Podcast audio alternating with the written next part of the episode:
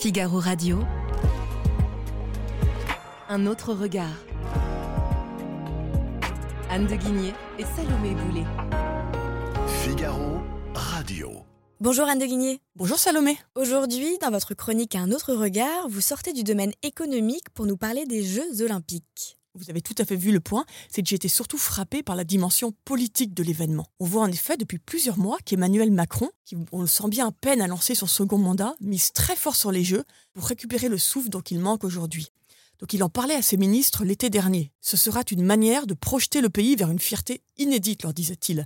Rajoutant lors d'un entretien à l'équipe, le sport réuni derrière le maillot, l'hymne et le drapeau, il est un élément fédérateur sur le plan de la cohésion nationale, ça fait du bien au pays. Et d'ailleurs, tout est mis en œuvre pour que la fête soit réussie. Oui, heureusement, mais c'est vrai que les travaux semblent titanesques. D'ici juin, d'innombrables chantiers sont encore à boucler. Aménagement des 70 sites olympiques, extension de lignes de métro, même reconstruction de Notre-Dame, modernisation des aménagements des Champs-Élysées. La cérémonie d'ouverture s'annonce aussi grandiose. Je ne sais pas si vous avez vu les, les descriptions, c'est impressionnant.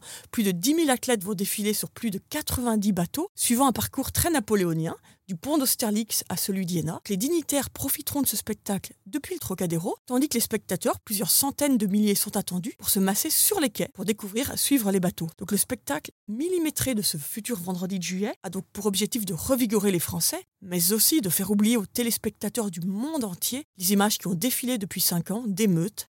On se rappelle de l'Arc de Triomphe saccagé par les Gilets jaunes, à l'embrasement des banlieues l'été dernier, en passant par les protestations contre la réforme de retraite, Paris, dans l'image internationale ces dernières années, n'était plus vraiment la ville du romantisme. Et donc, vous comparez cette tension politique à celle qui entourait l'exposition universelle de 1878. Oui, Salomé, vous me pardonnerez cette exagération parce que, évidemment, la France de 1878 sortait de soubresauts autrement plus violents. Vous vous rappelez, il y a eu un enchaînement de chocs incroyables. La défaite de Sedan, la chute de Napoléon III, puis surtout plus de deux mois de guerre civile autour de la commune.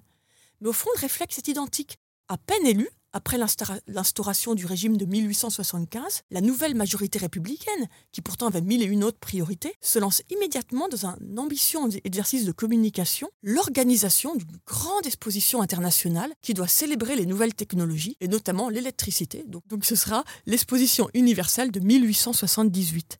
L'idée, c'était de démontrer aux autres puissances, mais aussi aux Français récalcitrants, qu'avec cette nouvelle République, la France retrouvait bien sa grandeur. Donc le jour de l'inauguration fut déclaré férié, tous les ouvriers vivement incités à se déplacer pour la fête. Un journaliste brillant, puisque c'était Émile Zola, décrit ainsi des fêtes publiques d'un enthousiasme et d'une beauté telle qu'on n'en avait jamais vu de pareil, des illuminations qui éclairaient Paris d'un bout à l'autre, des drapeaux qui flottaient à toutes les fenêtres, un élan national sans une abstention et où l'on sentait battre les cœurs. Bon, J'en passe.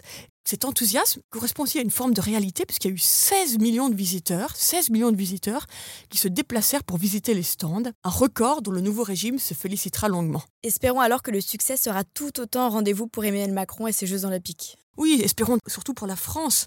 Mais il faut reconnaître que l'exercice des Jeux Olympiques a été un peu plus complexe, car au-delà de la technique, de la logistique, sur lequel le gouvernement et les spécialistes penchent, il dépend en partie, du moins pour la population, d'un facteur assez aléatoire, qui est le nombre des médailles françaises. Du côté des recettes colossales qu'évoquait Émile Zola, il n'y en effet pas grand-chose à espérer, puisque l'événement devrait coûter environ 3 milliards d'euros à l'État. Il y a aussi un volet qu'il faut encore soigner, qui est la ferveur populaire, donc qui semblait très présente en 1878, et qui aujourd'hui ne semble pas totalement acquis pour les JO, sur fond de polémiques à répétition sur le prix des places, le sort des bouquinistes, le déplacement des étudiants, ou encore le déménagement massif de tous les sans-abri. Merci Anne de Guigné. Merci beaucoup Salomé. Je rappelle que l'on peut retrouver votre chronique dans Le Figaro, sur lefigaro.fr et sur toutes les plateformes d'écoute. À bientôt. À bientôt. Nos ados ont vu tous les Miyazaki. Ils rêvent qu'on les emmène au Japon. Alors je vous donne rendez-vous au musée Ghibli à Tokyo, où vous serez transporté dans l'imaginaire du studio. Incroyable. Mon mari, lui, rêve de s'immerger à fond dans la culture nippone. Après un cours de dessin manga avec un artiste, je vous propose d'assister à une cérémonie du thé. Waouh. Et pour une expérience unique jusqu'au soleil levant, je vous ai réservé une nuit dans un joli ryokan avec un dîner traditionnel.